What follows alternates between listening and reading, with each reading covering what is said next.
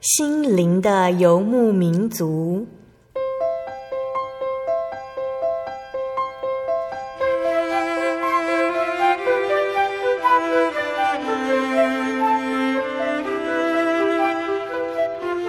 在这个谁都不管谁的后现代社会里，每个人的心灵都是游牧民族。成长的过程就是寻找的过程。每一颗漂泊的心灵，其实都在寻找生命的绿洲。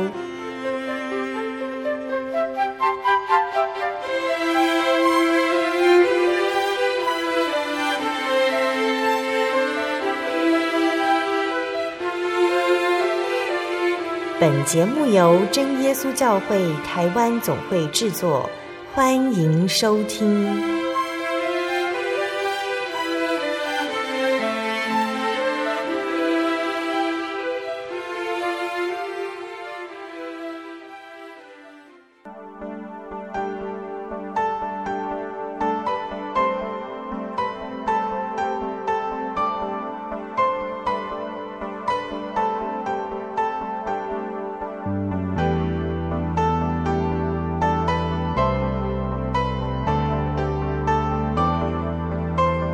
在空中心灵游牧民族的听众朋友们，大家平安！我是主持人芊芊，很开心今天继续在空中与各位听众朋友们相聚，也是一样很感谢主的，使我进入了这个第二集的节目。嗯，我在想，这一切的事工，如果不是有神的带领的话，芊芊是无法靠着自己的力量来完成的。嗯，现在已经八月底了，我想联考的成绩应该也都放榜了吧。可能有些同学如愿考上自己的学校，那可能也有一些同学要选择重考。呃，芊芊回想自己联考放榜的情形，当时候在网络上看到自己的名字与学校的时候，其实心里面有一点疑问，因为从来没有想过会念这所学校。在我大一的时候，一度也有很强烈的意愿想要转学，但是我回首这大学的四年，神把我带到了中部，有他美好的旨意。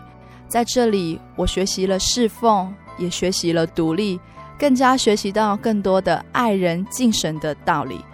很多时候，我们不知道处在这个当下的意义，但是天上的神一直都是指引我们的脚步。回首这个过去，对神我只有深深的感谢。今天播出的节目是八百二十四集《小人物悲喜逆境中的感谢》。这一集我们将与大家分享的是真耶稣教会嘉义教会李如雨姐妹的求学见证。如雨她从小就学习音乐，在国中、高中的时候都是就读音乐班。她的求学路程其实一直都是很顺利的，只是在联考放榜的那一年，她遇到了人生的第一次求学挫折，就是她落榜了。面对落榜的这个事实，她很讶异，也很难过。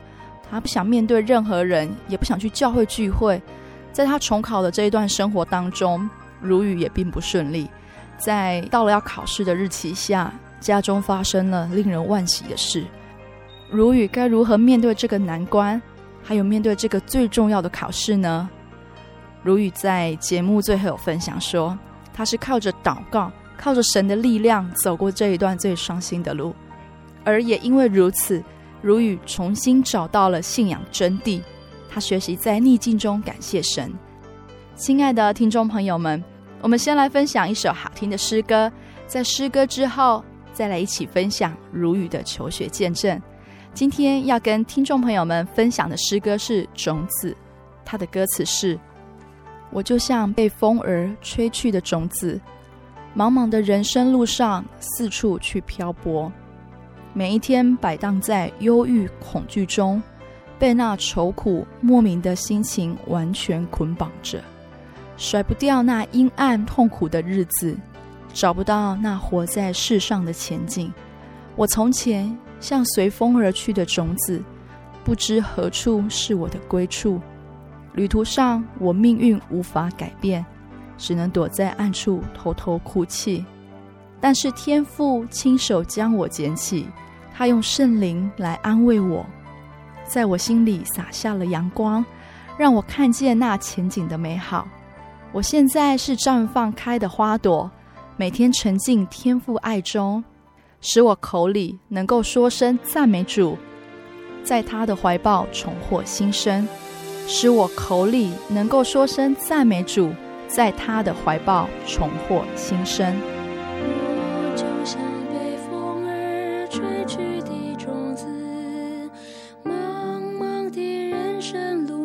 四处去漂泊，每一天摆荡在忧郁恐惧中。被那愁苦的莫名心情完全捆绑着，甩不掉那阴暗痛苦的日子，找不到那活在世上的前进。我从前像随风而去的种子，不知何处是我的归处。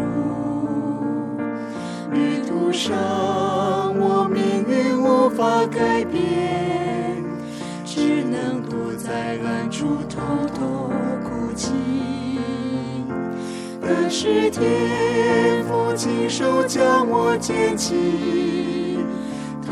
他用生命来安慰我，在我心里洒下了阳光。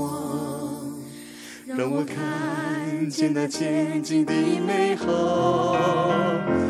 我现在是绽放开的花朵，每天沉浸天父爱中，使我口里能够说声赞美主，在他的怀抱重获新生。使我口里能够说声赞美主，在他的怀抱重获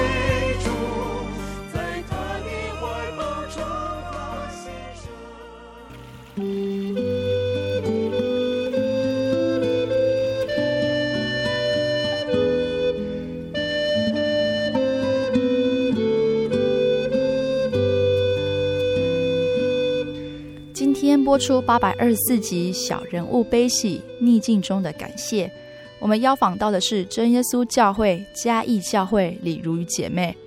呃，如雨现在是就读台中教育大学音乐系的学生。那她今天在节目当中要跟听众朋友们一起来分享她的求学见证。在节目开始之前，我们先请如雨姐妹跟各位听众朋友们打声招呼吧。Hello，大家好。声音听起来好像很紧张哦。好，那呃，刚刚有讲到，今天我们要一起分享如雨的求学的见证哈。好，那还没有分享见证以前呢，如雨可不可以跟我们分享说你们家里的信仰状态？你是从小就信主的吗？哦，我们家其实在我出生的时候，家里一直都是真耶稣教会的信徒，都是真耶稣教会的信徒。OK，那这一份家庭的信仰给你有怎么样的体会吗？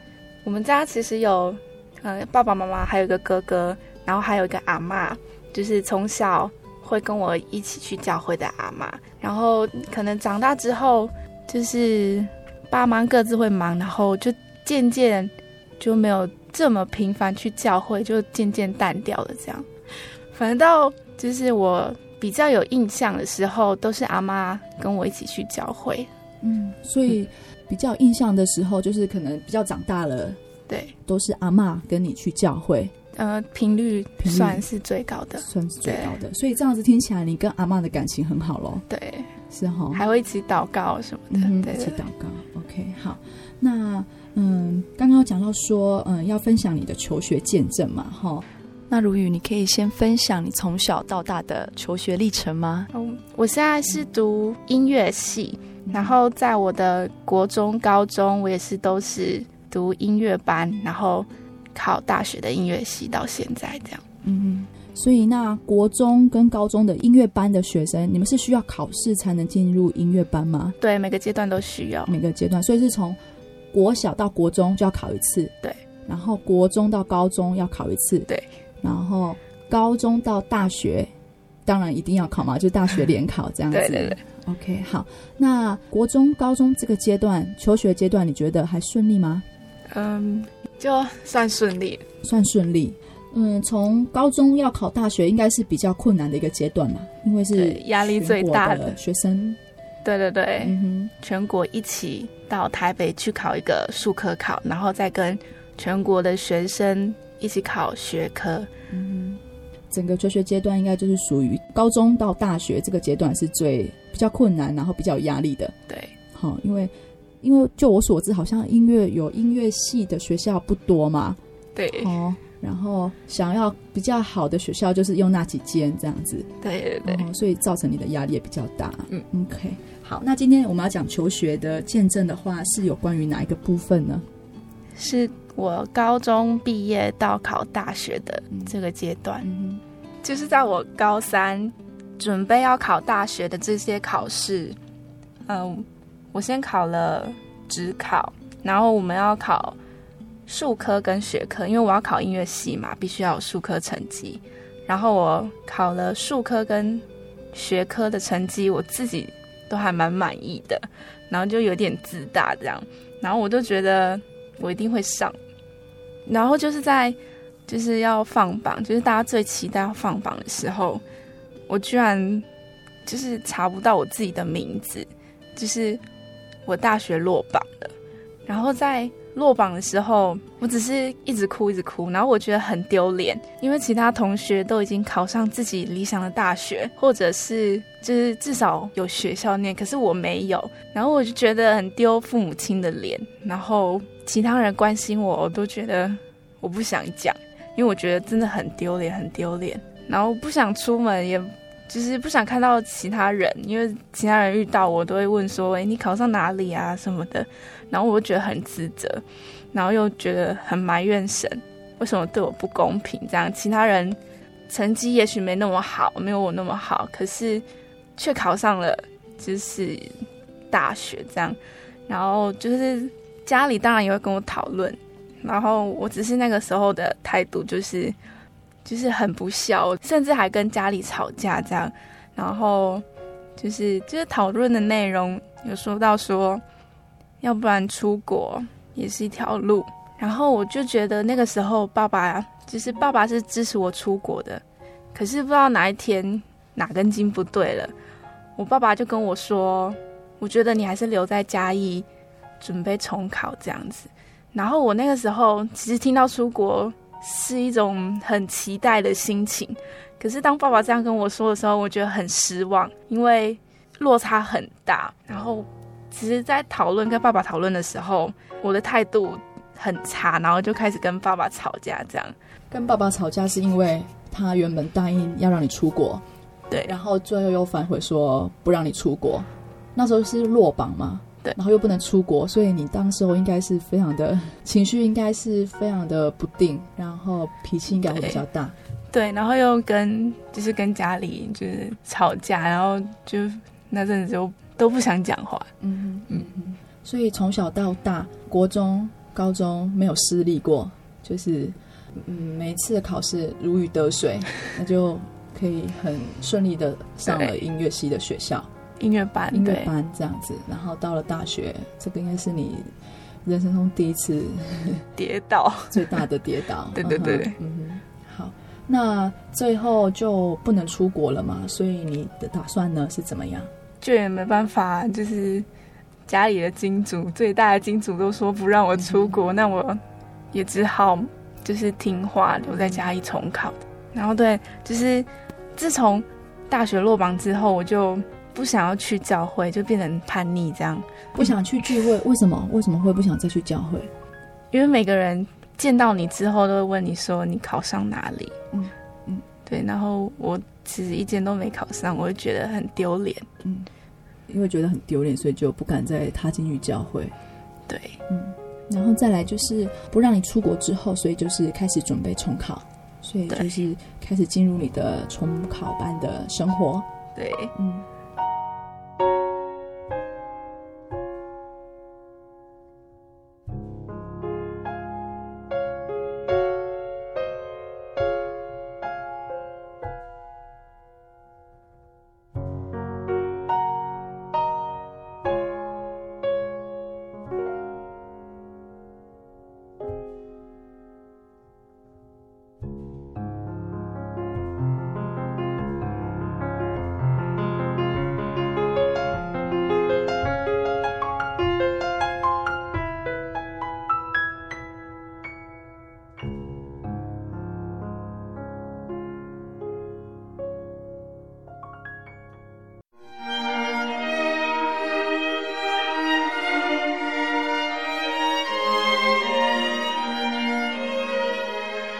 真耶稣教会，西元一九一七年在中国大陆成立，为真神在末世借着圣灵所启示的基督徒属灵团体，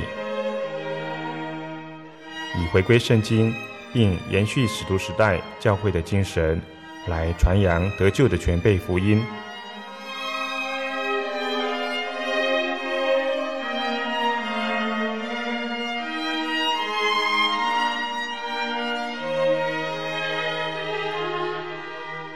初期的传道工人，在圣灵的带领下，以真理和神迹奇事的彰显，来证实所传的福音，以能亲近耶稣，得着救恩。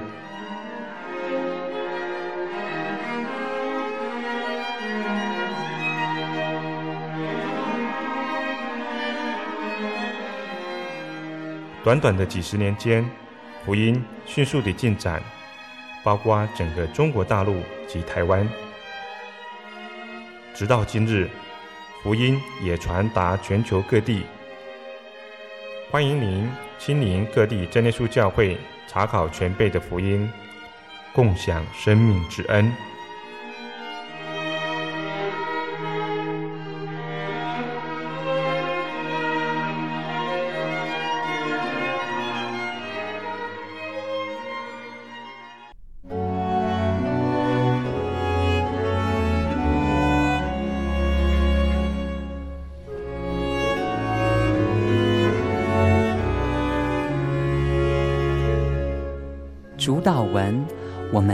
天上的父，愿人都尊你的名为圣。愿你的国降临。愿你的旨意行在地上，如同行在天上。我们日用的饮食，今日赐给我们，免我们的债，如同我们免了人的债，不叫我们遇见试探，救我们脱离凶恶。因为国度、权柄。荣耀全是您的，直到永远。阿门。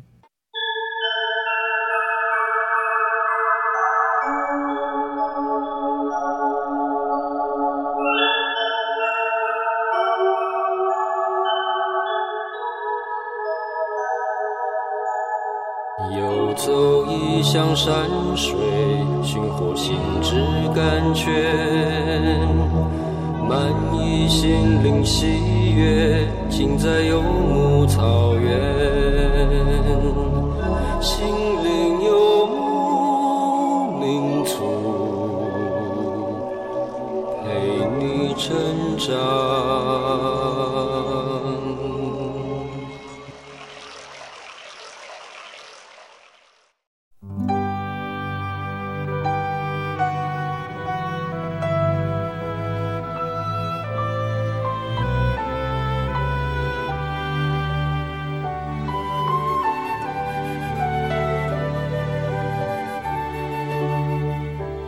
亲爱的听众朋友们，欢迎您回到心灵的游牧民族，我是芊芊。在刚刚如雨的分享当中，我们知道在求学路程之中从未失败过的如雨，他在大学联考时体会了落榜的心情。他觉得自己考不上大学很丢脸，不想与人交谈，也不想去教会聚会，也与家人有了争执。原本打算出国念书的他，最后还是留在台湾，选择了重考的生活。在重考的那段期间，家里面发生了令人惋惜的事。如雨该怎么面对？该怎么走下去呢？亲爱的听众朋友们，如雨的见证真挚感人，邀请大家一同细细的聆听。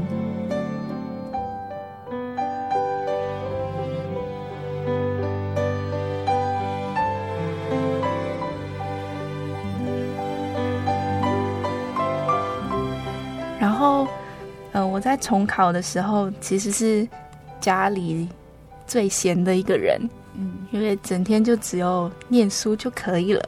然后，因为那阵子阿妈的身体不好，就常常住院。然后，我会陪在阿妈旁边，就是帮她洗澡啊、换尿布，或者是就是陪她聊天，这样，嗯，就是帮阿妈复健，嗯。所以每天跟阿妈相处的时间非常的多，对，除了念书，就会变多了，反而没有以前就是高中以前的日子，就是早上很早出去上课，然后回来又很晚，因为要补习要练琴，嗯，所以反而都没有机会可以跟阿妈一起，就是好好吃顿饭，或者是聊个天这样，嗯，没有那么长的时间呢，嗯，我印象很深刻的一件事就是我。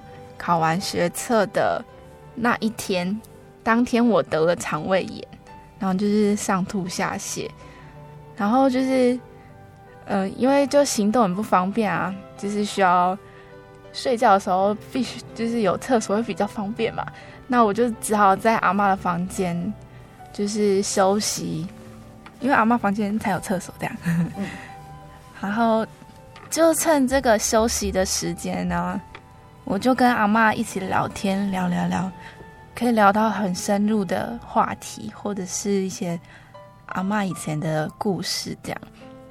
然后我就在阿妈旁边陪了她三天两夜。所以就是说，你们生活就是晚上的时候睡觉是睡在一起的。对，阿妈还会照顾我这样。然后我还记得我跟阿妈说。啊，怎么变成你在照顾我？应该是我要照顾你啊！然后阿妈就也是笑笑的这样，她一直以来都是很乐观。然后对，我觉得现在回想起来，我有一件很内疚的事情，就是呃，在陪阿妈两天之后，我的第三天，然后我的肠胃炎就比较好了，然后我就跟阿妈说：“阿妈，我要回我房间睡了。”然后阿妈就说：“啊，你不再陪我。”然后我就说没有，我想要用电脑什么的，然后我就就很顺其自然的就回我房间睡了。然后再隔一天，因为我那时候学测已经考完了嘛，接下来要准备大学的术科考。呃，我们我们有一门课是乐理课，然后我就隔一天我就要去上乐理课，我就看着阿嬷很就是也是很和蔼可亲的，就是坐在外面看我牵机车，然后跟我说。骑车要小心哦，这样，我就这样骑机车去上乐理课了嘛。然后我有一个习惯，就是手机一定会关震动，就是没有关机的话，我一定会关震动。可是没有想到，我那一天就是当我到教室的时候，我的手机突然响了，铃声就响了。然后那个时候是家里的大姑姑她告诉我说要叫我回家，马上回家。然后她说，姑姑说了什么？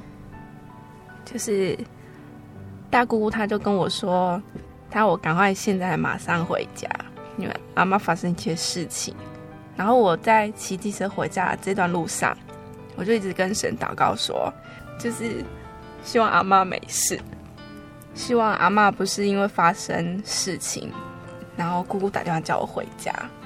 然后回到家的时候，家人他就就是很直接告诉我说，阿妈过世，然后要我去家祭这样。到了嘉义基督教医院，然后呢，如雨。然后就是我一直因为一直无法接受，为什么早上出门的时候，就是阿妈很和蔼的，就是跟我说，就是出门要小心哦。然后没想到回来是听到这种消息。我去到家基之后，就是因为医生他要开死亡证明，然后我那个时候就看着病床上躺着一个没有心跳的人，然后脸色发紫，然后。就是前一天才跟我睡在一起，又聊那么多天，就是讲了很多秘密的一个最爱的人，就是像我妈妈一样的一个人。可是他现在没有心跳，我那时候就很难过，然后就觉得事情一切都发生的很突然，这样。然后我那个时候开始觉得很害怕，因为我还没有考书可考，然后我又害怕亲人的离开，因为就是在我印象中啊。阿妈是第一位，呃，这么亲的亲人过世，我就顿时间变得很害怕，这样，然后也不知道自己的未来，自己的大学会上哪里。嗯，所以阿妈就突然间的过世，对你的影响就是你好像对未来就变成一片茫然了，然后有没有心思在想要考试的事情？是这样子吗？对，然后我又又觉得，我那时候给自己的规划也有一项是，就是我要赶快考完。然后可以学开车，然后还可以一起开车载阿妈去教会啊，然后还可以跟阿妈继续聊天啊，然后或者是带她一起出去玩，然后就是跟阿妈学很多很好吃的料理这样。嗯，然后因为一切发生的都太突然了，就是阿妈她过世，其实就很自然的离开，都没有完，就是完全没有征兆，所以我觉得这一切就是怎么会发生？然后也不知道怎么去面对它，然后又加上自己就是大学还没有一个确定的目标，就觉得很害怕，然后又慌张。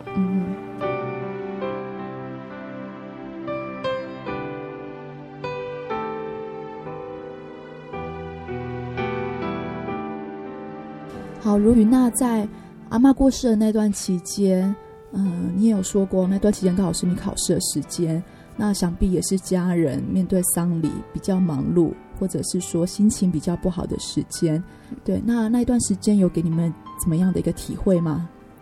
就是我们家那阵子，就是整个呈现低气压状态，就是大家的心情就是开心不起来这样。然后就是教会会关心我们家，包括我从小到大生活在教会里面的那些好朋友们，也会开始关心我。然后给予我们家很大的支持，然后开始安排就是阿嬷的告别式这样，然后我从这阵子又开始回到真耶稣教会去聚会，不会像以前就是前阵子在重考的这半年中就是不去教会，然后也不想去教会，觉得去教会是一件很丢脸的事，然后我就开始回到教会去聚会，因为我觉得那阵子教会给我很大的安全感。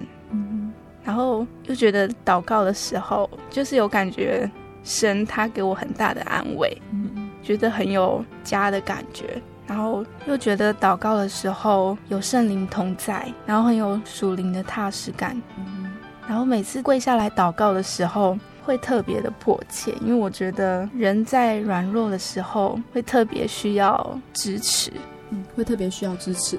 对，嗯，好。所以你刚刚说祷告。会有一个力量让你觉得好像被支持了，好像有一股力量在支持着你。那这个感动或者说这个支持感，你以前有感受过吗？以前的祷告都是，哎，时间到了，哦，好，一起祷告这样。嗯哼。然后现在发生就是阿妈过世的事情，还有包括自己要重考的这些事加在一起之后，我的祷告我都会把神摆在第一个，因为我就是把自己交托给神。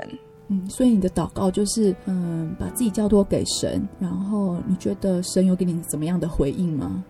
因为我在告别式之后的隔一天，我要一个人拎着行李，然后去台北考全国的术科考，就是考音乐系必须要有的术科考这样。然后我还记得我那个时候，因为我考主修声乐，然后我就带着很疲惫的身体。然后那阵子我有感冒，然后就是喉咙又很不是很舒服，然后我就这样上了考场，然后那种心灵上的害怕，就是孤单，还有又觉得无助，我真的只能就是祷告，因为如果告诉其他朋友，他们也当然会安慰，但是我觉得没有一个真正就是到我心底最深处的那个的那个力量，所以当时候就是刚参加完告别式，就北上去考试，那心情也蛮复杂的。所以你刚刚是说你都是靠着祷告，对，那靠着祷告，然后就可以去考试。那怎么靠着祷告去考试？怎么说呢？那阵子的祷告，我觉得可以让我自己是安定的，不慌张，然后我也相信。神他一定会带领我该走的路，而且圣经上就说：“人心筹算自己的道路，为耶和华指引他的脚步。嗯”所以我觉得我那阵子让我这么崩溃的事情都已经发生在我身上，我就把一切都交给神，然后他要我往哪里去，我就顺从他。这样，嗯，所以这就是祷告给你的体会还有感动，对，嗯，让你可以在面对。这么多不如意的事情上面得到安定，对，然后也得到安静，然后可以好好的去考试，这样子。对，那考试之后呢，有什么结果吗？在当然就等着放榜啦。嗯哼。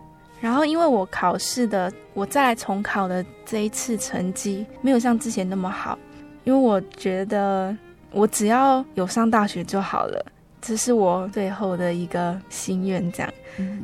然后我填志愿的时候，我其实从离家最远，我住嘉义嘛，然后我离家最远的，我从花莲那边开始填，然后一路填花莲、台东，然后填填填填填填到嘉义，然后我最想去的是台中，然后我就把台中放在第一个，可是其实台中成绩要比较好这样，然后我就还是放了第一个是台中，然后我觉得那个时候。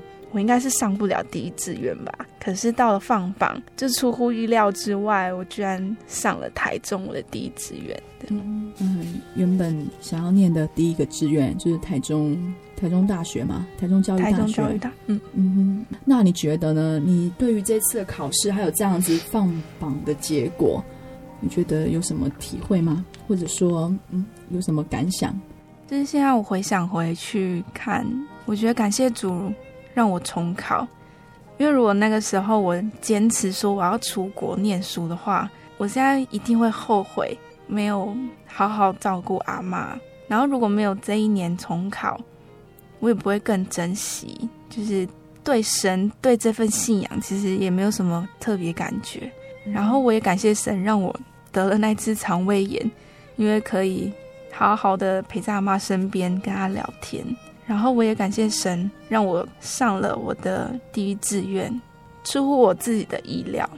然后我也在这一年过后，我才真正的体会到神他其实是爱我的，然后他的恩典在我身上，然后我也更懂得祷告的意义，而且是他又把我拉回真耶稣教会去聚会，就是即使我以前就是做了那么多很不懂事的事情。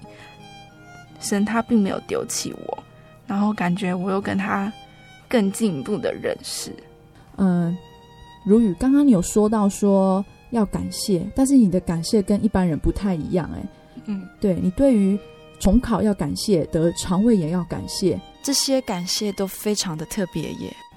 因为这是一个重新让我检视自己信仰的一个机会，也让我体会他是创造宇宙万物的主，所以他在乎我们每一个人，在神的眼中，每个人都是宝贝，他永远不会舍弃我们，因为神先爱我们。嗯，如雨，娜分享完了你的求学见证之后，有没有哪一首诗歌要跟我们大家作为分享的呢？就是歌颂这首诗歌，因为我觉得它的歌词非常符合。它的副歌写到：“神啊，我的神啊，我要弹琴歌颂你。”然后我觉得，我也感谢神赐给我会弹琴的这个恩赐，我可以借着弹琴去服侍，去做很多传福音的工作，让更多人认识这么美好的一份信仰，让更多人认识神。所以我想要跟大家分享《歌颂》这首诗歌。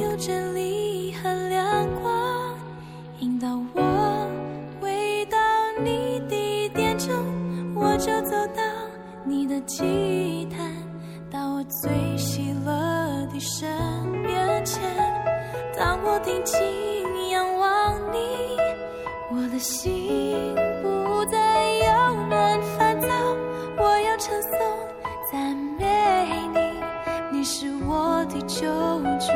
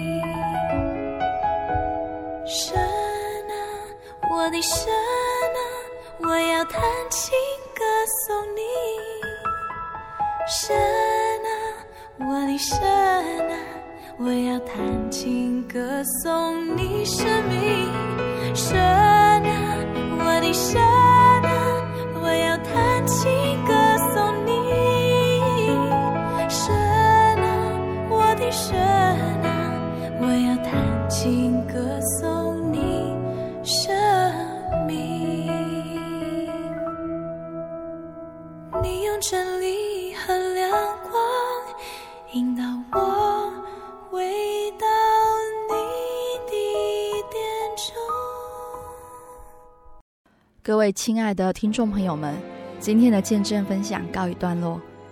或许大家会想说，今天的见证为什么比较简短呢？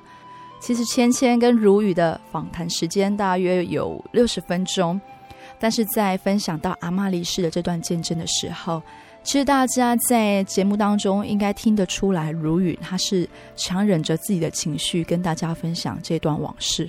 我坐在如雨的前面，看着他努力想要分享这段见证的同时，眼泪其实不断的在眼眶中打转。他的见证虽然简短，但是却感动人心。如雨在现实的情况下选择重考，在重考中遭逢阿嬷的离世，他的心中难过，但是在一年后的他却是对神充满着感谢。嗯，他知道这一切若不是神的带领。他无法在面对亲人离世的状况下有稳定的表现，最后获得了理想中的学校。在他见证的过程当中，我们可以明了，每一件事情的背后，其实都有神独特的美意。或许当下我们并不明白，但是走过一遭，我们便会晓得神的能力及慈爱是多么的长阔高深。而且，我们也学会感谢，常常向神感恩。这让我想到一位美国诗人傅安妮小姐。啊、安妮小姐她在三岁的时候就没有了妈妈，不久之后爸爸也相继的过世。后来，安妮小姐与她的妹妹被一对富士夫妇领养。那这一对夫妇，他们是一对非常有爱心的基督徒家庭。这对夫妇把他们姐妹视如己出。那安妮非常的有天分，她在九岁的时候就会写诗。当安妮在高中求学的阶段，她也有在小学里面教书。那时候的她罹患了风湿病。安妮在高中毕业之后，风湿病更加的严重。那这个时候，很不幸的，收养她的父母亲也相继的去世。然而，她的病严重到使她不能够在学校里面教书。她和她的妹妹又进入到孤苦无依的状态。安妮的妹妹身体也很虚弱。所以姐妹两个人几乎是靠着别人的帮助来维持生活。他们的阿姨苏西就带安妮到医院接受治疗。哦，令人难过的是，医生在检查之后对她的诊断只有一句话，他说：“这是个绝症，没有办法可以医治她。”就在这个令人沮丧的时刻，安妮的朋友写了一封信给安妮。这个朋友在信中提到自己所经历的一些困难。他说自己所经历的，如同就站在红海之前。这个形容词引起了安妮的注意。她立刻打开圣经，翻开摩西和以色列人离开埃及，站在红海之前。她仿佛就在那个情境当中。她看到前面有波涛汹涌的大海，后面有穷凶恶极的埃及追兵。她真是进退两难，在这样的困境当中，叫人家绝望。但却在此时，神开始伸手施行他的大能，带领以色列人和摩西安全地走过红海。他获得了这个灵感，然后他就写了一首诗。这首诗叫做《站在大海之前》。那这首诗后来也成为很多人很喜欢读的一首诗。这首诗是这么说的：你人生是否经历站在红海之前？你完全束手无策，前不能进，后不能退。难道就如此的冲进大海吗？只有静静的等候着神，直至恐惧之夜消逝。他将刮起风，卷起浪，然后对我的灵魂说：“往前走吧。”在那两边高高立起的水墙落下以前，他的手会领我走过那干净之地。这首诗是安妮从她亲身经历中写下的诗词，一次又一次。他走过了红海的困难，却也走过了那条干地。其实安妮的病到他死之前都得不到医治，他的手指扭曲，他的骨节肿胀，他非常的痛苦，但是他却不停地写着对神的感谢及内心的心情。有一次，教会中有一位女执事写信给安妮，跟安妮说，她心里面很沮丧、很忧郁又很痛苦。安妮就写下了一首很有名的诗。那这首诗呢，其实，在现在我们会常常在卡片上或是书签看到这首诗。这首诗的诗名叫做《神未曾应许》。这首诗是这么说的：神未曾应许天色常蓝，人生的路途花香长漫。神未曾应许长晴无雨，长乐无痛苦。常无安于，神却应许生活有力，行路有光亮，做工得喜，试炼得恩助，危难有赖，无限的体谅，不死的爱。嗯，这首诗所有的神未曾应许，它其实都是说到外在环境的难处，而所有的神却应许，都说到生命里面的恩典。芊芊在想。很多时候，外在的因素会影响我们的看法跟心情，我们想不通为什么，到最后可能会一蹶不振。虽然遭遇这么多环境的不如意，但是神却应许，在试炼中可以得到他的帮助，在危难的时候有他的扶持，在神里面有无限的体谅，还有神曾应许我们，他有不死的爱。在圣经的哥林多后书第十二章八到九节，使徒保罗也曾经三次向神求那根刺离开他，但是神对他说：“我的恩典够你用的，因为我的能力是在人的软弱上显得完全。”所以保罗更喜欢夸自己的软弱，好叫基督的能力覆庇他。亲爱的听众朋友们。若您愿意让神进入你的生命当中，在你的生命当中拥有神无限的恩典、不死的爱，欢迎您来到真耶稣教会查考真理、体验圣灵。如果你也喜欢今天的节目，更加欢迎您来信索取节目的 CD、圣经函授课程。来信请寄台中邮政六十六至二十一号信箱，台中邮政六十六至二十一号信箱。传真零四二二四三六九六八零四二二四三六九六八，谢谢您收听今天的心灵游牧民族，我是芊芊，愿您平安，我们下周再见。我的恩典够你用的，因为我的能力在人的软弱上显得完全，显得完全。你的恩典够我用的，你的恩典够我用的，因为主的能力。是在人的软弱上显得完全，显得完全，所以我要单单夸我的软弱，好叫基督的能力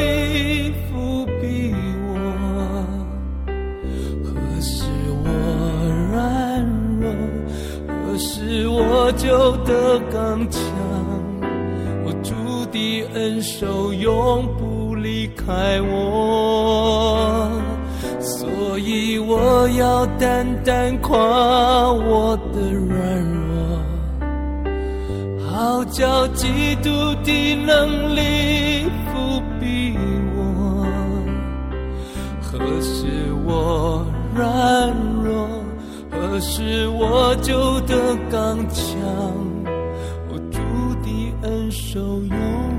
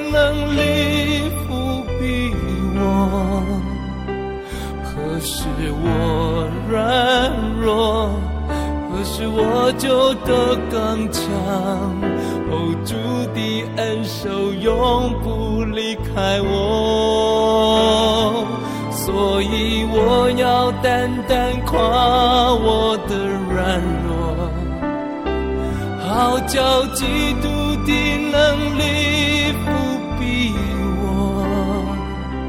何时我软弱，何时我就得刚强。主的恩手永不离开我。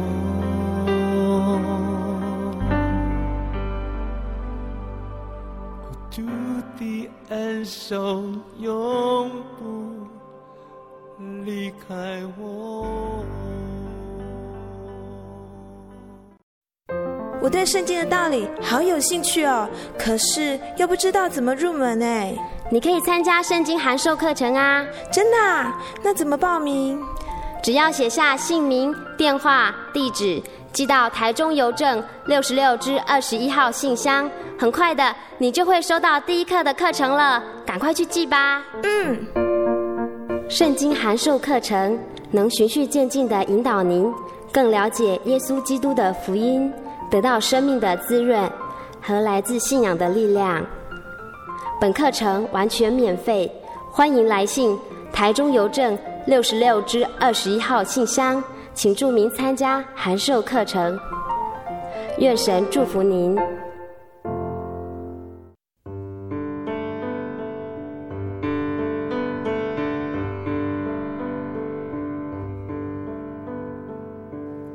有什么地方能让你疲惫的心灵得到休息？有什么声音能抚慰你面对生活的不安与焦虑？谁能紧牵你的手，一生永不离开？谁能为你擦去眼泪？谁能为你舍弃一切？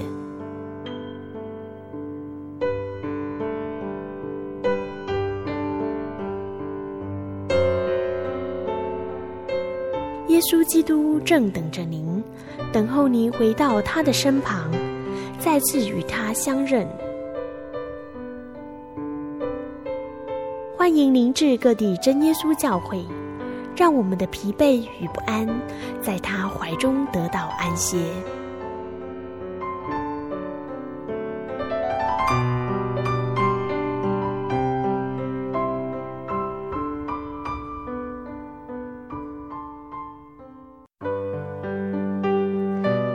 我的圣灵的那天，正是教会的秋季布道会。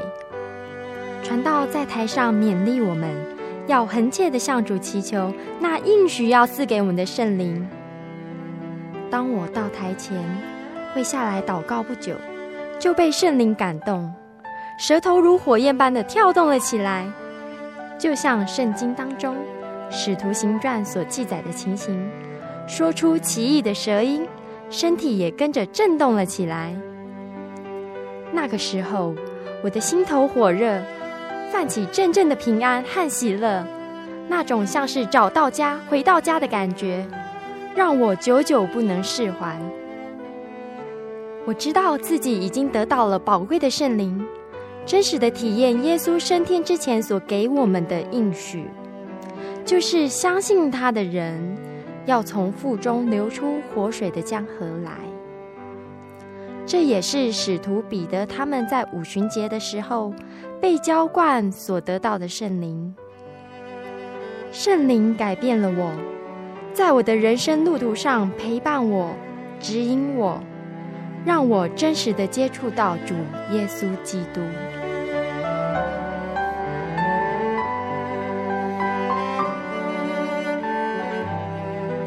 圣灵就是真神所赐的灵。亲爱的朋友，使徒保罗曾经问以弗所教会的信徒。你们信的时候受了圣灵没有？他们回答说还没有。假如你也想体验接触这宝贵的圣灵，我们都非常欢迎您到各地的真耶稣教会，跟我们一同来查考，一同来祈求。您可以上喜信网站来查询各地真耶稣教会的地址：joy 点 org 点 tw。我们衷心的期盼，你也可以跟我们一起来领受这宝贵的圣灵。